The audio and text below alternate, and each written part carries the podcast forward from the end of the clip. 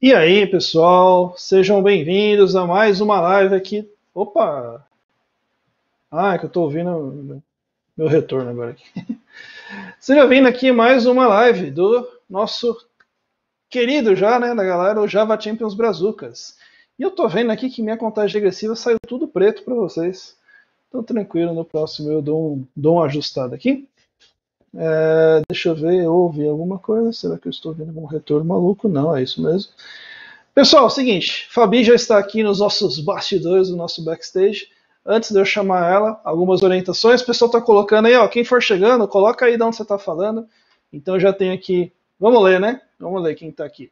A gente tem o, o Bruno Carvalho, que está em Resende, no Rio. A Loiane, Loiane lá nos Estados Unidos. Bem-vindo Loiane, que também vai estar aqui, vai ser uma das convidadas. Sérgio Rui. Sérgio Rui, se não me engano, está em Dubai. É isso aí. O Sérgio Rui está em Dubai. A Loiane em Tampa. O Otávio em Leiria. O Elir, que está em São Paulo. Cláudio Montenegro em Joinville. Caio Vinícius de São Paulo. Emílio Neto em Lisboa. E eu estou aqui em São Bernardo do Campo, São Paulo. Então, pessoal, se é a sua primeira vez aqui, não se esqueça, se inscreve, porque a gente está fazendo live duas vezes por semana com um monte de Java Champion, além de outros materiais também. Então se inscreve, ativa os lembretes das lives, porque quando a live vai no ar, vai lá uma notificação para você, olha, estamos no ar. E vamos conversar. Fernando, Fernando que vai estar tá aqui na segunda, hein? Ó, Fernando colocou aí São Paulo, e eu vou até lá, eu vou conseguir falar o sobrenome do Fernando, eu prometo. Tá bom, Fernando? Então deixa eu, sem mais delongas, Fabiane Nardon, obrigado. Seja bem-vinda. Oh, eu que agradeço. Nossa, muito bom ver. Eu, tô com tanta saudade de ver todos vocês pessoalmente aí nos eventos. Dar um abraço aí para os meus amigos, Otávio, a Loiane, Fernando. Queria muito estar junto com vocês pessoalmente aí, muita saudade. Saudade de viajar para Tampa lá, visitar a Loiane, ver aquela cidade bonita. Mas é. muito obrigada, viu, Helder, me deixar matar um pouco de, da saudade dos amigos aqui. Não, obrigado a você, João, por estar aqui com a gente. Eu lembro, olha só, eu falei que eu lembro da primeira palestra que eu vi do Leonardo Lima, eu lembro da primeira palestra que eu vi do Otávio, eu lembro da primeira palestra que eu vi sua também. Oh, que legal. que foi no Java One aqui no Brasil. Uhum. E o texto era mais ou menos assim, tipo, o título, né? Era Você não precisa estar sempre certo, alguma coisa assim. E eu lembro até que a organização do evento diminuiu o título. Você até falou na hora, pô, os caras cortaram o título da minha palestra. então é muito bom ter pessoas como você e todo mundo que está participando aqui, ter aqui na, na, nossa, na nossa live. Deixa eu ver quem mais está aqui. O André Rodrigues, também de São Paulo. Então, quem for chegando, galera, vai falando aí de onde vocês estão falando. Bom, vamos lá, sem mais delongas de novo. Fabi, conta pra gente um pouquinho uh, a sua jornada, né? É, você trabalha numa área que a gente estava até conversando aqui um pouco antes, que é um pouco incomum quando a gente fala de Java, né? E a gente uhum. vai chegar lá. Mas conta para mim, para a galera, né? Para mim não, porque eu sei um pouquinho já. É, como é que foi a sua jornada até você se tornar uma Java Champion? Bom, vamos lá. Eu sou formada em ciência da computação, né? É, desde criança, já sabia que eu queria fazer computação. Eu, sou, eu tenho muita sorte, né? Porque eu descobri minha vocação bem cedinho e, e faço o que eu gosto. Então, não, isso não é para qualquer um, tá, pessoal? Vocês, vocês, que trabalham na área, que gostam da área, sabem que tem muita gente aí que trabalha em áreas que, que detesta e, e não são felizes. A gente tem essa, esse privilégio. É, então, sou formado em ciência da computação, fiz mestrado em ciência da computação, fiz doutorado em engenharia biomédica, né, engenharia elétrica, é, mas eu sempre trabalhei na área, apesar de eu ter feito mestrado doutorado, nunca, nunca trabalhei na. Até dei um pouquinho de aula em universidade, mas foi bem pouquinho, nunca trabalhei mesmo na área acadêmica, eu sempre trabalhei na área, na área empresarial.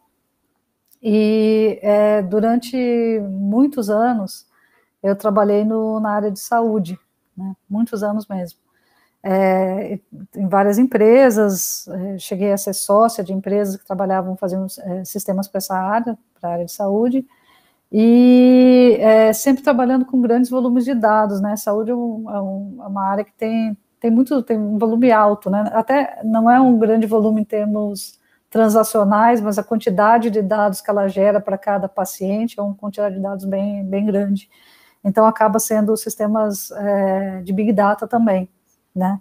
imagens médicas, por exemplo, são muito grandes e tudo mais. E, mas eu trabalhava em sistemas é, transacionais, sistemas mais simples, né? Quer dizer, mais simples, na verdade eram sistemas super complexos, mas não eram sistemas é, de, de ciência de dados ou de, de inteligência artificial, eram sistemas é, transacionais tradicionais que tinham a, a principal, principal desafio era a quantidade de dados que, que existia. E há oito anos, nove anos já, foi em 2012, mais ou menos, é, eu entrei, ajudei, né, fui uma das, das pessoas que, que fundaram a Teio, é, o Fernando, que vai estar aí segunda-feira, entrou um pouquinho antes de mim, eu entrei um pouquinho depois, que é uma empresa que faz data science para publicidade, para marketing. Eu troquei totalmente de área e comecei a trabalhar com ciência de dados, isso há, há nove anos atrás, era uma área que estava super começando, então bem diferente do que é hoje, né, do que, como a gente trabalhava com isso naquela época, é, e aí, é, toda aquela bagagem que eu tinha adquirido em, na minha vida acadêmica, que era quase um hobby, né, de estudar inteligência artificial e tudo, mestrado, doutorado, é, eu pude ligar isso com a, o conhecimento de Big Data que eu tinha.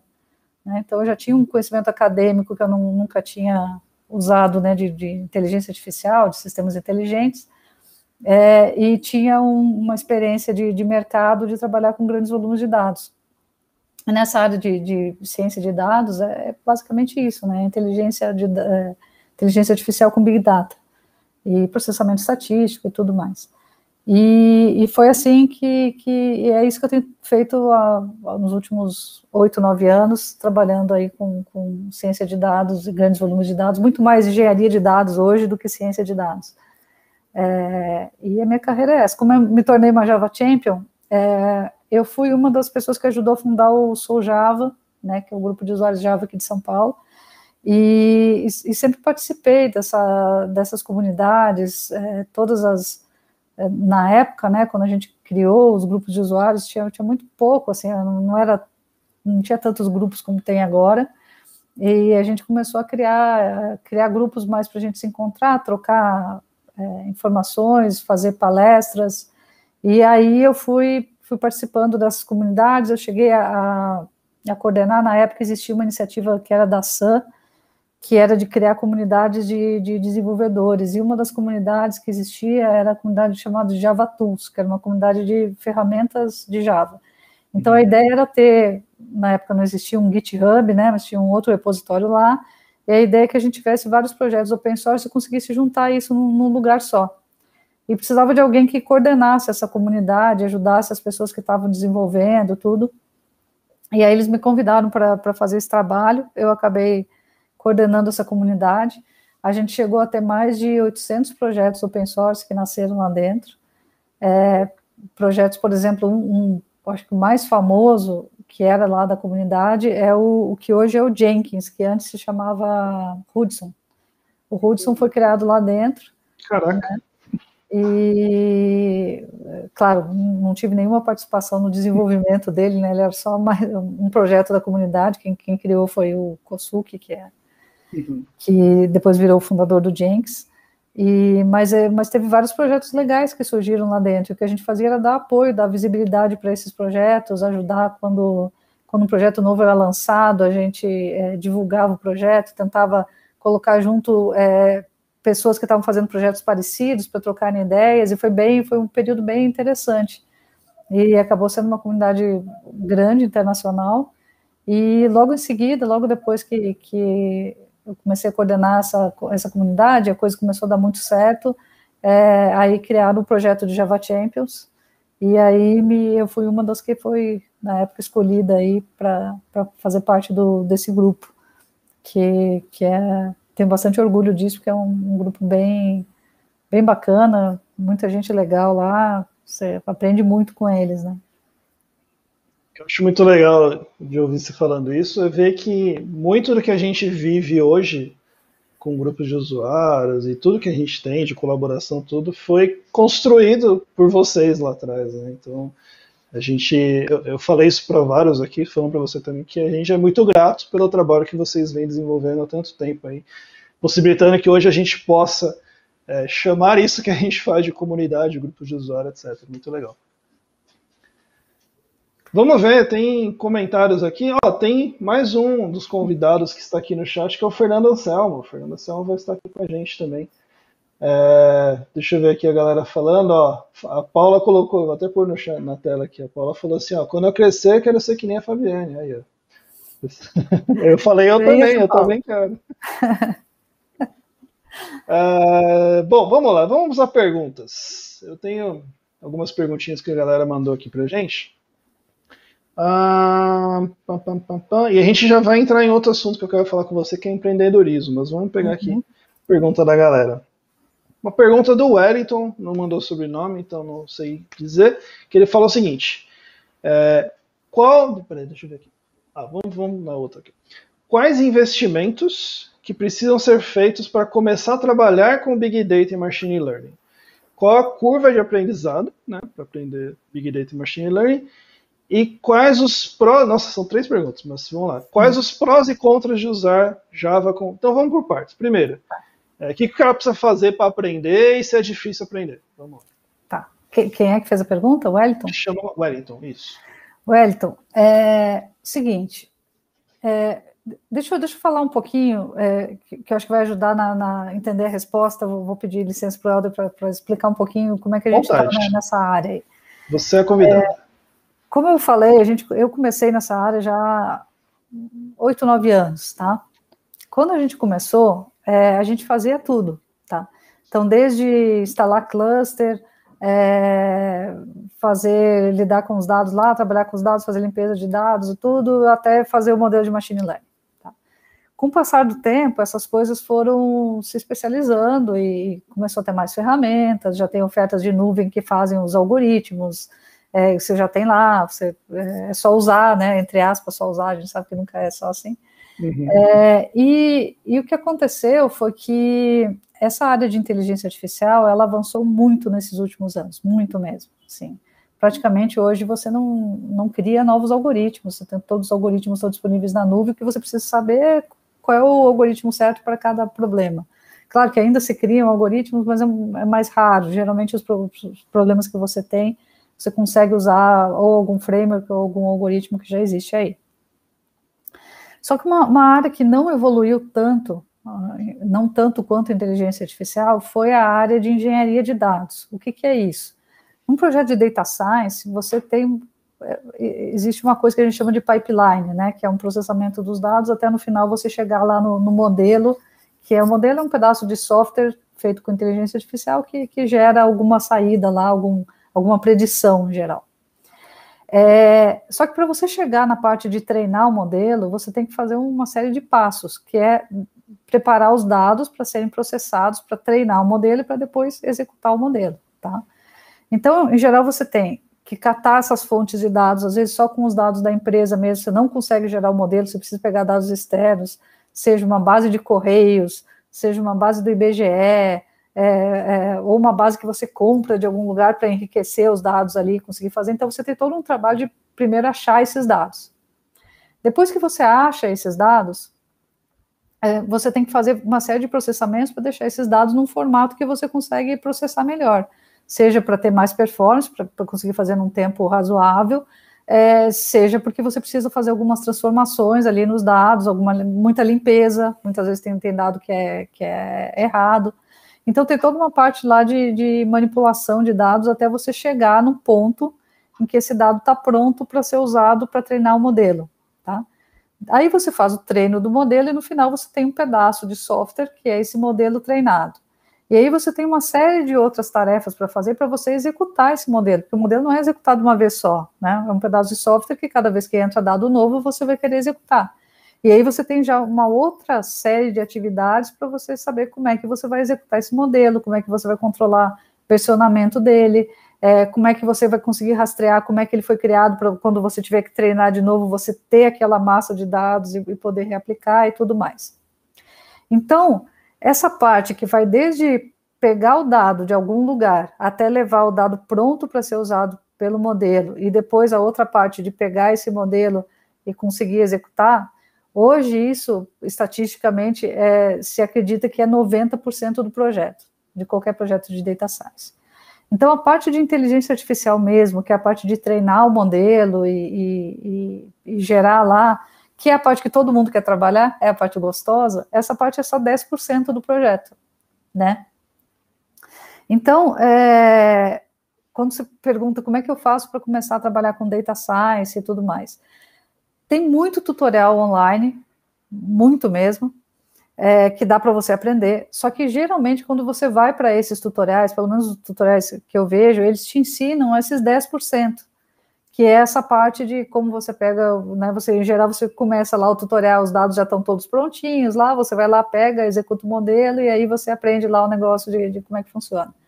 Só que tem uma, uma, um campo enorme, que é esse campo de engenharia de dados e engenharia de machine learning, que é resolver todos esses outros 90%, que, é, que é, arquitetos Java, desenvolvedores Java, provavelmente têm muito para contribuir, porque é basicamente você fazer sistemas com boas arquiteturas e com algumas saídas inteligentes ali para você conseguir organizar esses dados e deixar esses dados é, prontos. Porque uma, uma, também uma coisa que, que acontece é que é, você, em geral, não tem um pipeline só desses de data science para fazer. A empresa que é, depois que ela começa a a usar, vai querer que você crie vários. E esses dados têm que ser reutilizados. Então, você tem que ter um catálogo de dados para você não ter que fazer isso toda vez de novo. Só para vocês terem uma ideia, é, lá na Tail, hoje, a gente executa mais ou menos uns 4 mil pipelines por dia. Então, assim, não, é, esses dados tem que ser tudo muito trabalhado, senão você não tem. Claro que, como hoje a gente faz processamento distribuído, você tem um jeito de melhorar a performance, que é aumentar o número de máquinas do cluster, mas aumenta o custo também. Então, uhum. você tem lá um equilíbrio para fazer. Então, respondendo para o Hélio, o que, que é a curva de aprendizado é alta? Olha, é alta porque, é, assim, para você começar, não é até não é tão alta. Até você consegue fazer vários tutoriais online, aprender frameworks e tal, você começa. Mas tem uma coisa que faz muita diferença, que é a experiência. Porque quanto mais tempo você trabalha com dados ou com modelos, você já sabe lá quais são os, os problemas, quais são os, os, algoritmos que você pode usar, o que, que quais são as técnicas que você pode usar para melhorar. É, nada que você não consiga aprender pesquisando e tudo, mas precisa fazer, precisa botar a mão na massa e, e, e começar a trabalhar.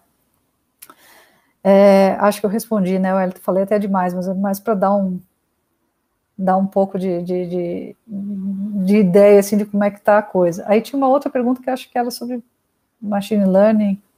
Deixa eu pegar a continuação da pergunta dele, peraí. Só abrir aqui de novo. Que ele fala o seguinte: quais os prós e contras de usar Java com, com Big Data e Machine Learning? Tá. Ó, é, os frameworks que a gente tem usado para processar grandes volumes hoje, que é basicamente Spark e Hadoop, é, eles são feitos em Java, eles têm todos os drivers para trabalhar com Java e tudo, então, que é o que a gente usa lá na TEI, inclusive. É, e o Java, ele é uma linguagem que você consegue ter bastante performance e você tem biblioteca de quase tudo, né? Então, você tem que ver também, quando você vai fazer esses processamentos de Big Data, é, muitas vezes você precisa de uma biblioteca que faça um, alguma coisa lá que você precisa em Java, com certeza vai ter, porque tem, tudo que é biblioteca tem, já foi implementado em Java. É, na parte de machine learning, é, existem mais bibliotecas que trabalham com Python do que bibliotecas é, de Java. Mas existem bibliotecas de machine learning com, com Java também. Tem uma, por exemplo, chamada MLlib, que é muito boa, que é feita, que é feita, que é para Java e Scala, que é do, do Apache Spark, é, que a gente usa lá na TE também, mas tem outras, tem o Apache Mahout também, que é feito, feito em Java. É, então, tem bibliotecas para isso. Uh, quais são as desvantagens? Eu acho que a maior desvantagem de Java hoje, não para a parte de engenharia de dados, que eu acho que a engenharia de dados ela até está bem resolvida, mas na parte de machine learning, eu acho que a maior desvantagem é que tem muito mais ferramenta pra, em Python hoje do que, do que ferramenta em Java.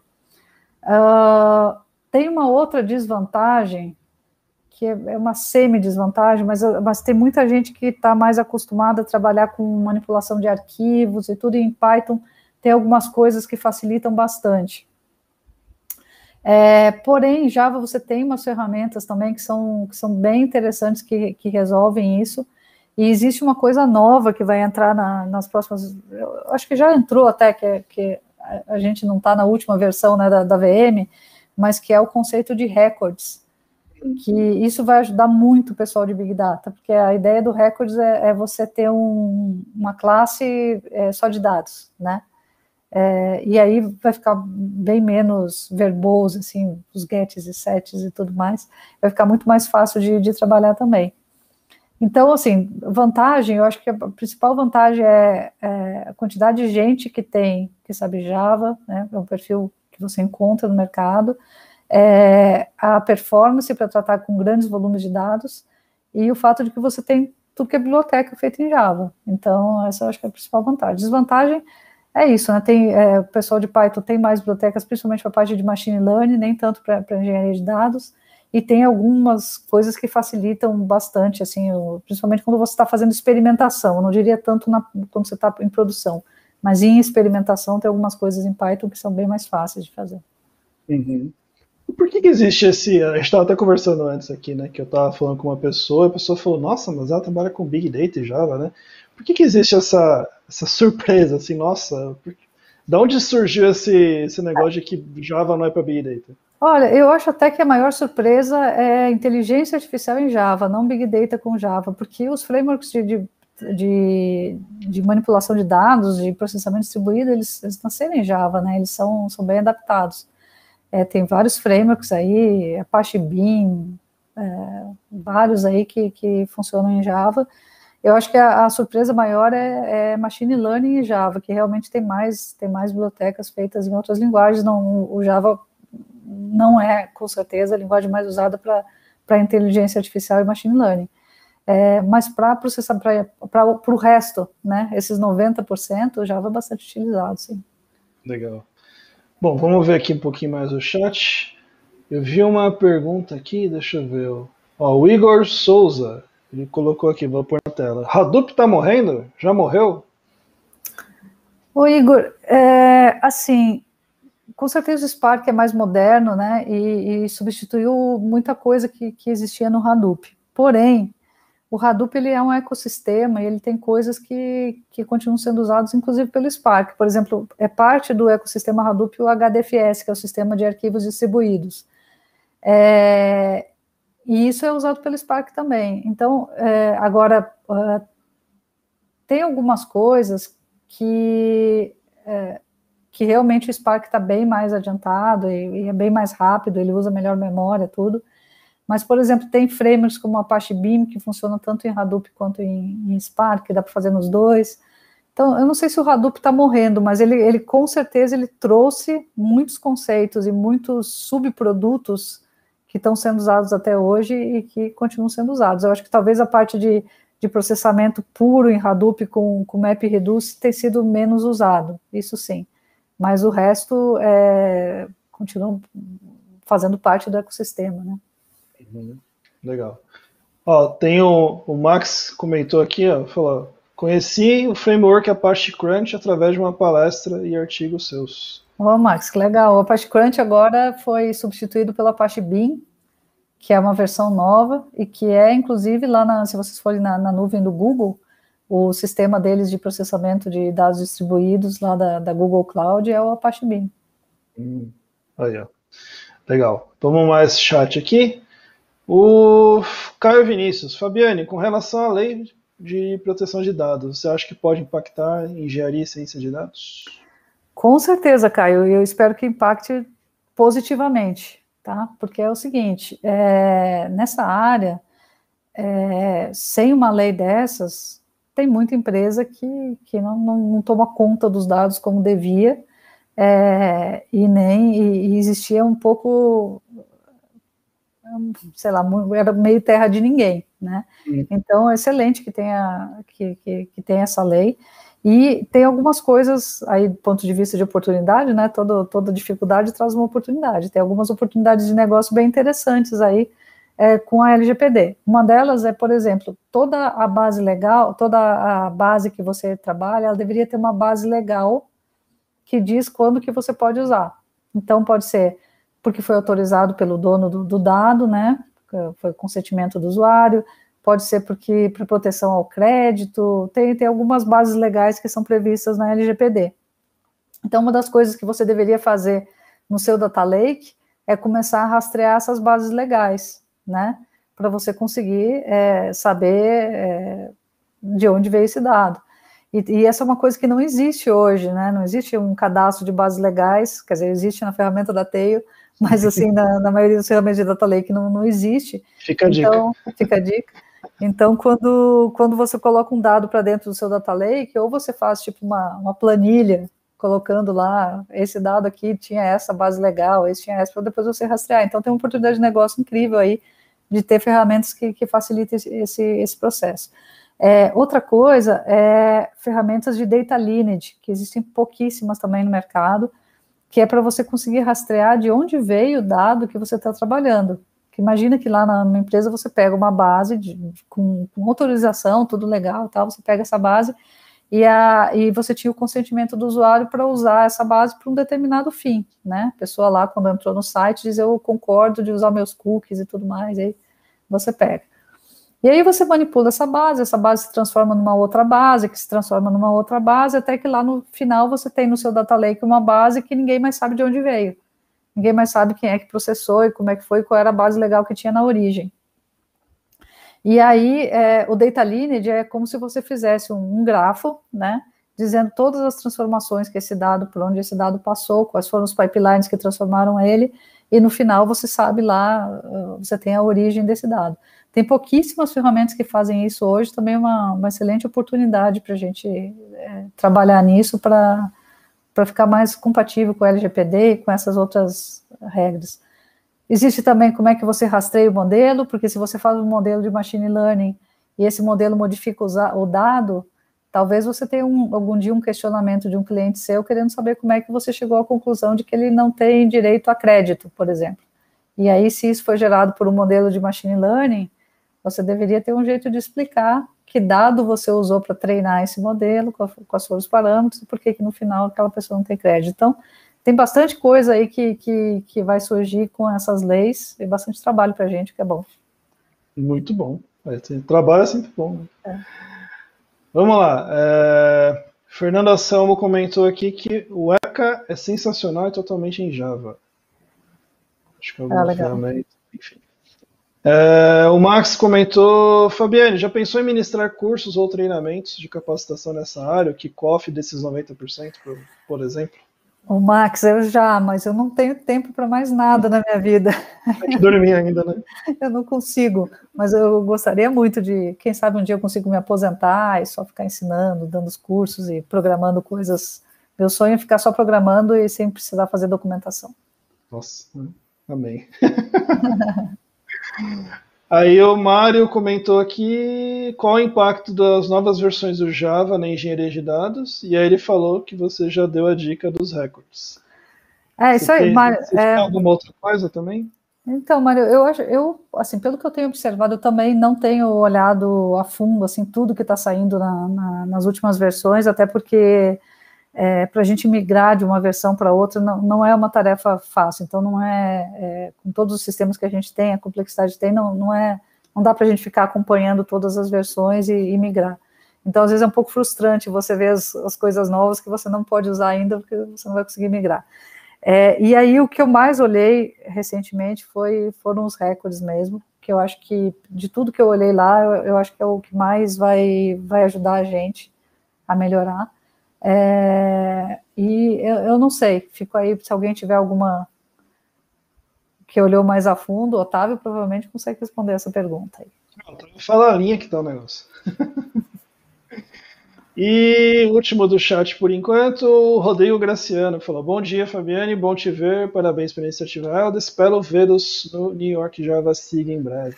Ô, Rodrigo, eu também espero muito poder ir para Nova York um dia, mas eu acho que do jeito que está, talvez o ano que vem, né? Que quando, todo né? mundo, quando todo mundo tiver vacinado, mas é, eu tive lá no. no é, não sei se o pessoal que está aí sabe, mas o Rodrigo é um dos líderes do, do grupo de usuários Java de Nova York. Olha que legal, um brasileiro aí que, que coordena o grupo de Nova York. E não é um grupo para brasileiros, é um grupo para nova-iorquinos.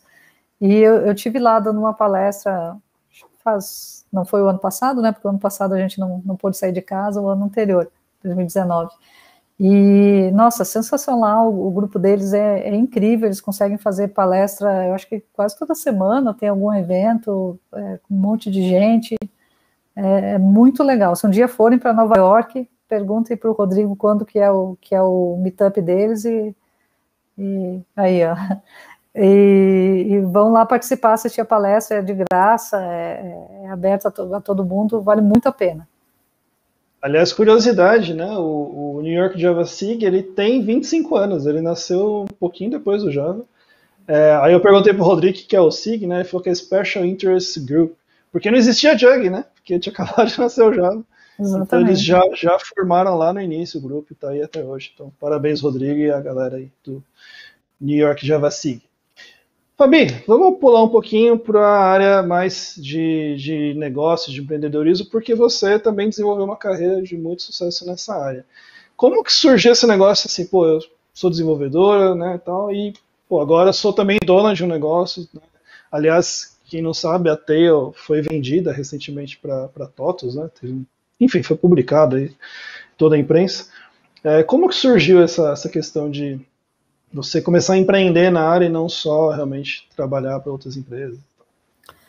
Helder, na verdade, assim, não foi, foi quase obrigada, nem, nem foi algo que eu persegui. O que aconteceu? No primeiro empreendimento, eu trabalhava numa, numa empresa, né, e é, que tinha um, tinha um grupo lá dentro, um, um departamento da, dessa empresa aí, e eles, que era o departamento de informática em saúde e que fazia projetos para a saúde. E eles resolveram fazer uma spin-off, fazer uma empresa é, que fosse fazer isso, e me convidaram para ser CTO, porque eu já era coordenadora lá da parte de, de, de tecnologia, e aí era natural que nessa nova spin-off que eu tivesse, eu assumisse essa área e virasse CTO. Só que é, eu não queria, mas eles quiseram me dar um percentual da empresa, como porque é, você se sentir dono, não sei o quê, não, não precisava disso, mas acabou acontecendo. E aí foi quando eu tive a minha primeira experiência com empreendedorismo fazendo parte de uma empresa. Mas eu sempre tra trabalhei na área técnica, então eu não é, não era a pessoa que ficava correndo atrás de investimentos e tudo mais. Eu tinha, eu era uma pessoa de tecnologia que, que tinha uma parte da empresa. E, e fui, na verdade, assim, essa empresa acho que foi uma experiência legal em termos dos projetos que a gente fez e o que eu aprendi lá, mas também foi muito duro, porque a empresa não foi bem, essa primeira, né? E eu tive que pagar, tirar muito dinheiro no bolso. Foi daí que eu descobri que você ter uma participação na empresa, é, que às vezes te, te dão como uma vantagem, na verdade pode ser uma tremenda desvantagem, que eu mais perdi dinheiro do que ganhei com, com lá. E todo mundo que já teve essa essa experiência no Brasil, sabe que é bem diferente empreender no Brasil do que empreender nos Estados Unidos, né? Eu já tive uma empresa, já fui sócio de uma empresa americana também, que é outra, é outro esquema, tem uma série de proteções que no Brasil não tem. E no Brasil, se você errar a mão, você pode perder tudo que você tem, né? Tudo que você tem mesmo, assim, é muito arriscado. O que tem o que não tem, né? O que tem o que não tem. E então, é, aprendi isso, né? E, e, e, foi, foi uma experiência bem é, educativa, vamos dizer assim. É, quando a gente começou, tanto é que quando eu saí dessa empresa, quando conseguimos resolver o problema, um dia eu conto a história, mas é assim, tudo de ruim que, que de, né, podia dar errado, assim, deu errado é, desde morrer o sócio que tinha 50% da empresa Nossa. até é, erros de contador, tudo, né? Um dia, um dia eu conto a história triste, já faz muitos anos.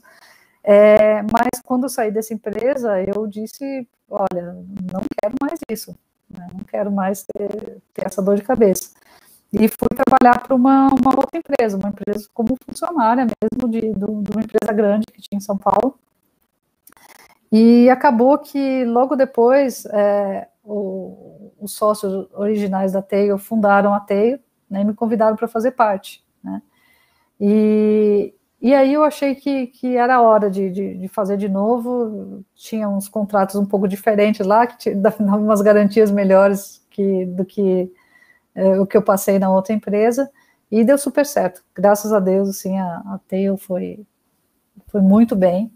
É uma empresa que, que só me deu alegrias. A gente está aí há oito anos e agora, no final do ano, a gente acabou sendo adquiridos pela TOTOS. E aí agora eu deixei de ser empreendedora de novo, né? Virei funcionária de novo, mas é, sempre com o mesmo espírito de, de empreender. É, e a gente está, estamos todos super animados em começar essa nova jornada, com mais agora com mais, mais investimento, né? Uma empresa grande por trás, é sempre mais, tudo fica mais fácil. Então, é, a minha jornada de empreendedora é essa, mas assim, eu sempre quis continuar desenvolvendo, que às vezes a, a vida te empurra a, a, ser sócia de uma empresa, mas nunca foi eu, eu que quis é, começar uma empresa, porque é, eu sei que isso não é fácil. E uma, uma dica, né, para quem está pensando em fazer isso, é, só você saber fazer um bom produto não é suficiente para ter uma, uma, empresa. Você precisa de alguém de negócio, alguém que saiba vender, e isso é o mais importante, porque você pode ter o melhor produto do mundo, se você não tiver alguém de negócio, é, não vai dar certo. É, inclusive, eu já conversei com vários amigos que são frustrados por conta disso mesmo, né? Às vezes a pessoa acha, pô, eu sou um desenvolvedor super talentoso, eu sei fazer coisa legal, eu fiz um produto legal e minha empresa quebrou ou ela nem começou, né? Comecei a tentar aqui e já tive que desistir, fui atrás de um emprego de novo. Então esse, essa dica que você está dando é muito interessante, porque eu vejo muita gente cada vez mais querendo né, entrar nesse ramo de não, pô, vou tentar um negócio, vou tentar alguma coisa. Então é um caminho, como tudo na vida é um caminho árduo, né? Até você ter sucesso em alguma coisa, tem um desafio aí, né? É, exatamente. O Brasil, infelizmente, não. Eu, eu, posso falar isso porque eu já tive empresa aqui, já fui sócio de uma empresa americana que foi totalmente diferente. É, as regras para empreender no Brasil, elas não são fáceis. Assim, a, a, é, você precisa, você tem muita burocracia, você tem muita complexidade. É muito fácil você errar alguma coisa na contabilidade e aí descobrir que você tem uma fortuna de imposto para pagar porque você errou uma coisinha ali que caiu numa regrinha.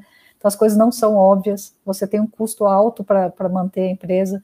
Você tem uma coisa que tem no Brasil, é, que aqui talvez todo mundo saiba que é, parece que, que, que é igual no mundo inteiro, mas não é, nos Estados Unidos não é assim, que é o seguinte, você tem, se você tem uma empresa limitada, né, você tem sócios, e a empresa tem um problema qualquer aí, um, um imposto que ficou atrasado, um cliente que te deu um calote, aí você tem que pagar o salário de todo mundo, né?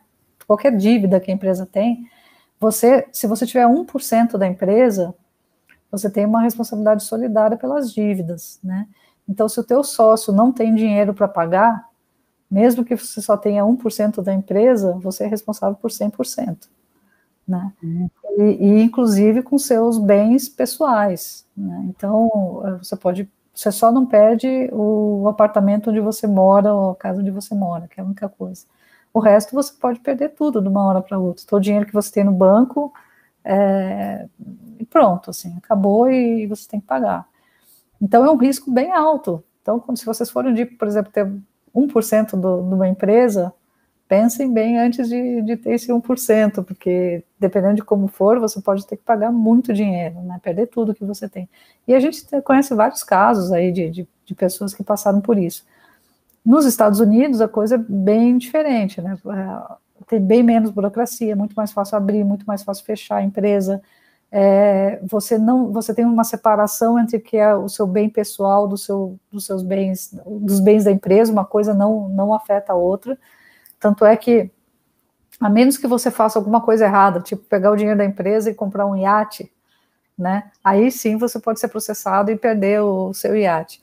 Mas se você fizer tudo dentro das regras é, e o negócio é, for mal por incompetência, por, por simples incompetência, por um problema de, de, de mercado mesmo, você não, não, não paga com seus bens pessoais. Você perde as ações da empresa, a empresa desvaloriza tudo, mas você não, não paga com seus bens pessoais. Então, é, é e, a, e, além disso, ainda tem um seguro que você consegue pagar lá, que não é muito alto e que protege você até tantos milhões lá, qualquer problema que der. Então, é claro que tem melhorado um pouco no Brasil, né? Já tem algumas, algumas regras aí que melhoraram isso, mas ainda é muito, muito mais difícil empreender no Brasil. do que no exterior. Então, quando vocês virem aqueles aqueles ali, ó, o Fernando dizendo que no Brasil as regras já melhoraram, se abre empresa mais rápido e é uma modalidade que os bens pessoais não entram em jogo. Está melhorando mesmo, é verdade, Fernando, mas ainda não é, ainda não é como deveria ser, como poderia ser lá no, nos Estados Unidos, é ainda coisa bem fácil. E o negócio aqui, acho que o, o problema não é nem abrir a empresa, é fechar a empresa, né? É, a última que eu, que eu consegui fechar, fechei ano passado, demorou 10 anos, né, para conseguir fechar. É, eu tenho uma empresa aberta que eu estou, acho que uns 5 anos é, postergando o encerramento dela, porque cada vez que eu começo a tratar isso com o contador, assim, é um mundo de coisa, né? Eu desisto e ela está lá inativa. É. E então, assim, é, eu acho que às vezes quando a gente vê essas histórias de sucesso no, em filmes americanos, né, tipo Facebook, que alguém foi lá, trabalhou, ganhou uma empresa, ou na, na imprensa aí, menino de 15 anos faz um software, fica rico, vende, né, é, no Brasil é bem mais difícil, bem mais difícil isso acontecer. Mesmo quando você vende a empresa, como a gente acabou de vender agora, né, dificilmente é uma venda assim que você recebe milhões e sai e está tá livre. Muito difícil isso acontecer. Geralmente, mesmo quando você vende, você tem um compromisso de continuar na empresa e continuar fazendo é, a coisa andar, né? Metas e tudo mais. Então, é, é, é bem diferente do, do, que, do que aparece na imprensa aí ou no, nas histórias de sucesso. É o famoso é, ver, as ver as pingas que eu tomo, mas não ver os tomos que eu levo, né? É, isso aí. Ó, tem uma da Paula, vou pôr aqui também na tela, fala: quem te vê, imagina o quanto você tem uma vida corrida. Você prioriza a qualidade de vida ou é workaholic mesmo? Vive estudando, trabalhando, nunca descansa, não dorme, não... enfim. Oh, Como é Paulo, que é? Eu já fui mais workaholic, bem mais workaholic. Agora, é, eu já, depois de, de, de, você ter problemas de saúde, assim, né, você começa a pensar, repensar um pouquinho.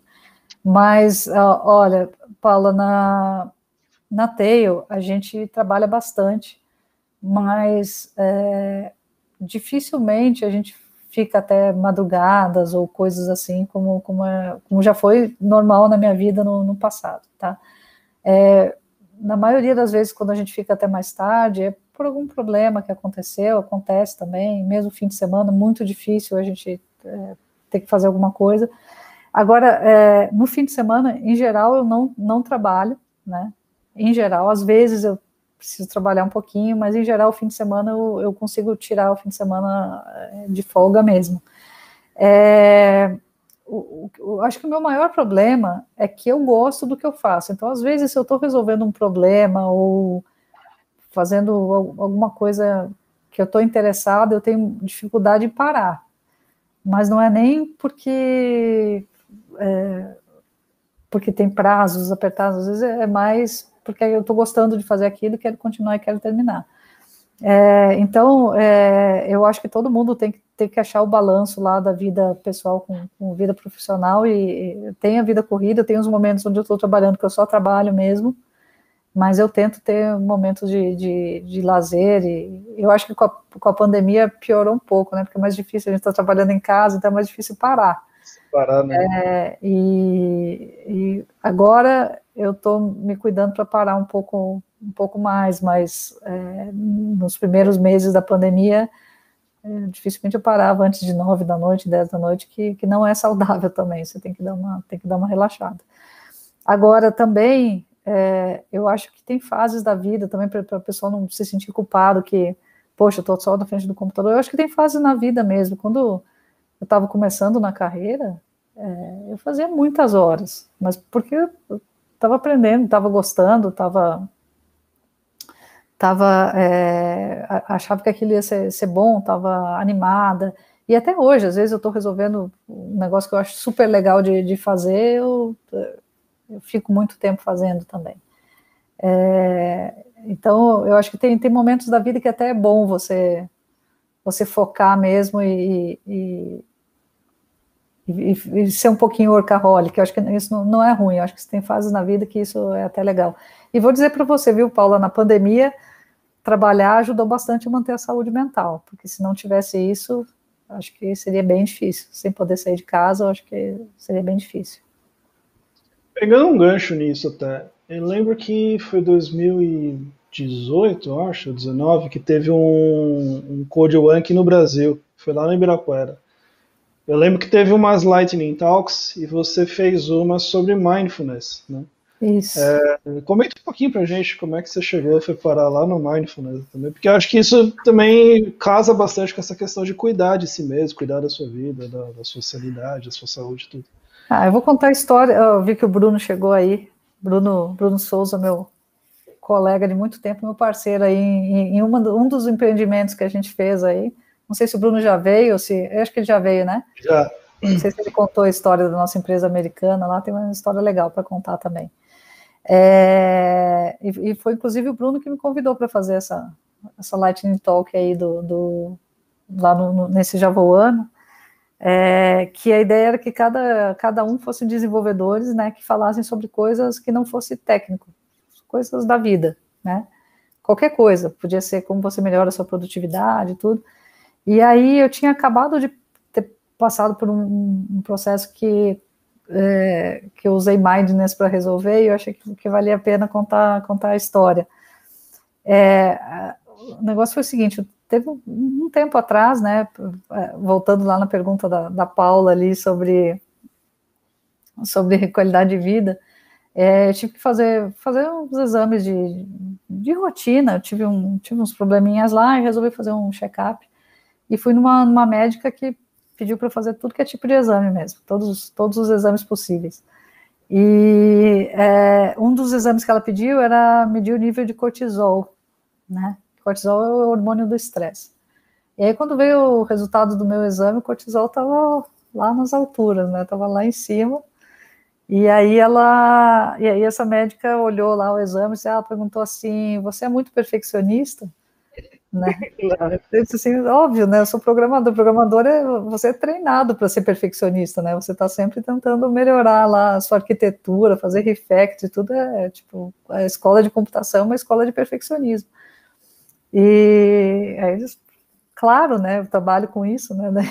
E ela disse, não, então, é, porque quando você é muito perfeccionista, você nunca, você está sempre correndo atrás de uma coisa que você nunca vai alcançar, que é a perfeição. Então você acaba se estressando muito porque não, não consegue fazer, então você vai ter que baixar esse nível de, de cortisol, senão vai começar a te dar problema até que você vai morrer aí de, de ter isso aí, né?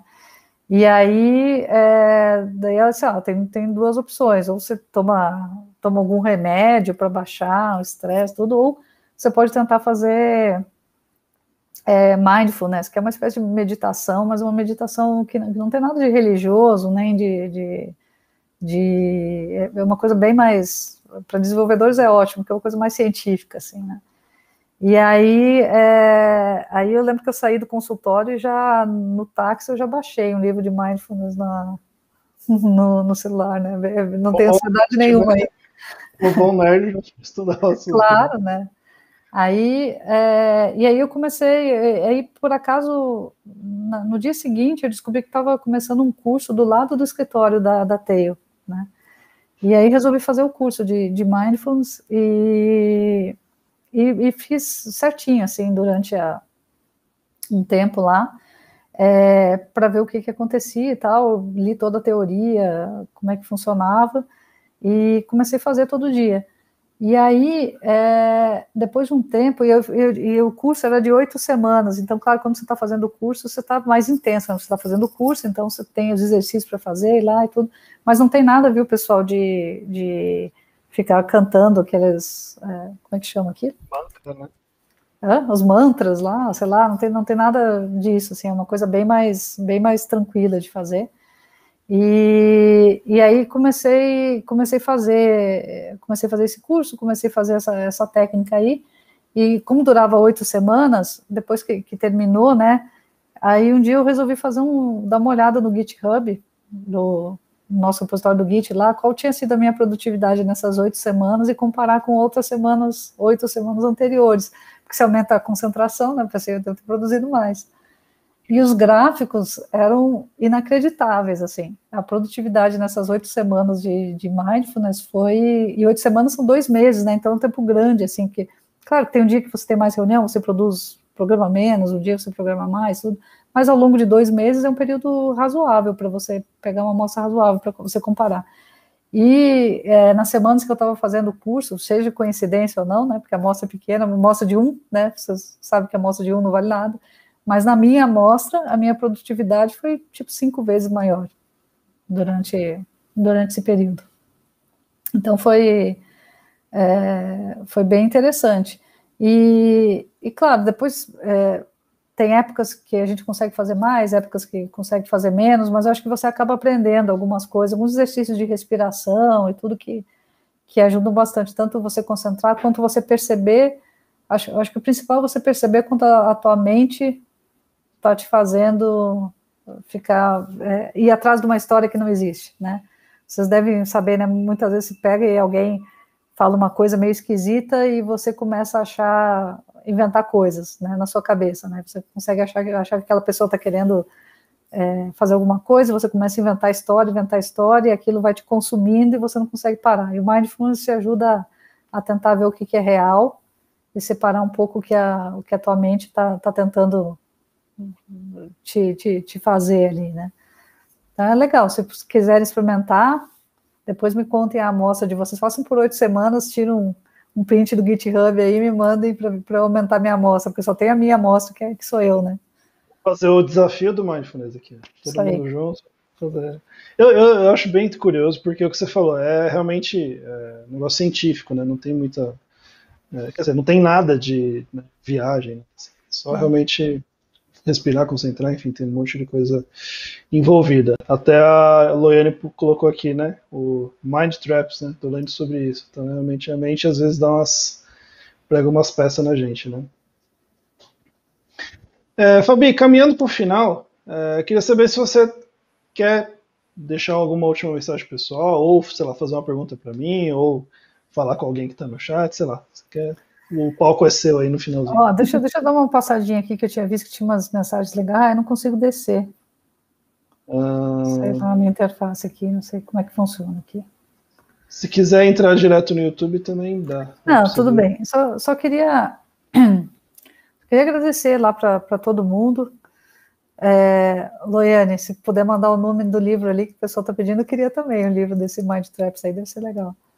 É, Queria só agradecer e dizer se é, vocês quiserem continuar batendo papo um dia, é, meu, meu Twitter está aberto aí para para fazer. Eu, sempre quando alguém me manda alguma pergunta ou pede alguma sugestão, eu sempre tento responder para todo mundo. É, e se vocês quiserem, nessa área de engenharia de dados e principalmente engenharia de machine learning, se vocês estão pensando em mudar de área, essa é uma área que precisa de muita gente e precisa de muitas soluções que eu acho que o pessoal de Java consegue dar, porque precisa muito é de. Pergunta do Otávio, depois eu respondo para ele. É, é, precisa de muita gente que conheça bastante de arquitetura, que é uma coisa que a gente de Java consegue, tem bastante experiência, assim, então acho que vocês vão gostar da área, se quiserem dar uma olhada aí nessa área de engenharia de dados e engenharia de machine learning, acho que a gente tem bastante para contribuir. É, o Otávio perguntou se eu já refatorei o código ou se eu uso NetBeans, né? É uma piada interna, mas o que acontece é que uma vez é, eu usava NetBeans e o, o Otávio usava IntelliJ, o IDEA, e aí ele disse, não, eu gosto porque é mais fácil de refatorar o código, né? E daí ele falou, ah, eu não refatoro porque eu já faço certo da primeira vez, então não preciso disso. é por isso que ele está perguntando. Ah, tomou muito Aliás, assim, galera, eu uso NetBeans até hoje. Eu gosto do NetBeans, vou fazer o quê? O Otávio também vive me alugando por isso. É, eu, infelizmente, a gente teve que mudar para IntelliJ, porque tinha alguns plugins que a gente usava que não estavam funcionando muito bem com NetBeans. Infelizmente, não, agora eu gosto, viu, Otávio? Eu só não, não uso a funcionalidade refactoring, mas o resto eu uso tudo. É, na verdade eu sou assim, né? Para fazer palestra eu uso o Visual Studio Code porque é leve, para fazer meus códigos eu uso o NetBeans e o IntelliJ eu usei quando a pessoa da NetBeans pediu para dar palestra que eu usei o NetBeans, então, desculpa, IntelliJ. então eu usei lá com eles. Fabi, muito obrigado de novo pelo seu tempo, por você estar aqui com a gente. É, eu percebi assim a galera, muita gente quando eu anunciei, né, uns comentários assim, pô, Fabi super referência, pô, Fabi, queria, queria ser igual a Fabi, igual a Paula falou. Então a gente percebe que existe um carinho muito grande da comunidade por você. Então obrigado por estar aqui com a gente. Ah, eu que agradeço. Pessoal, queria muito poder estar com vocês pessoalmente. Quem sabe logo, logo aí a gente pode fazer isso. Estou com muita saudade de todo mundo. E Helder, super obrigado por ter esse, esse almoço com todo mundo aí e poder ver o pessoal. É, vou mudar, almoço com Java Champions. É, isso é uma boa. e galera, obrigado a vocês que estão aqui. Então, deixa eu ver se eu consigo pegar todo mundo, né? Paula, Gilton, Otávio, Elir, Mário, Miguel, a Loiane, Gilton, quem mais aqui? O Bruno Souza, o Mário Rezende, Fernando Henriques, enfim, todo mundo que estava aqui. Batemos aí quase 60 pessoas. Então, oh, legal. É, foi bom. Hoje foi bom. Ah, quando vem estrela, a galera vem também. então, obrigado, pessoal. Ó, segunda-feira, eu vou mandar os lembretes tudo, mas segunda-feira estava aqui no chat também o Fernando, que eu vou decorar o nome até segunda-feira. Babadópolis. Babadópolis, olha lá. A Fabi trabalha com ele, já sabe. Não vai. então, segunda-feira, meio-dia, Fernando Babadópolis também. A gente vai conversar aqui com ele no próximo episódio do Java Champions Brazucas. E até a próxima. Valeu, pessoal. Fabi, obrigado de novo. Tchau, pessoal.